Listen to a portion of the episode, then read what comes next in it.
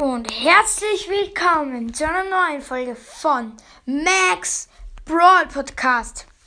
Heute machen wir die erste Mythos-Folge.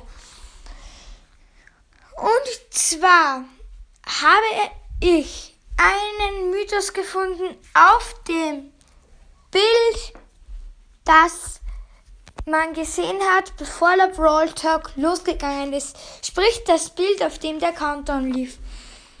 Und zwar, also sind da ja zwei Hände, also ein Finger und eine Hand.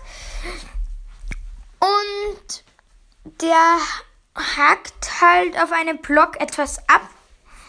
Und an diese Hände sind die Hände vom neuen Brawler Stu.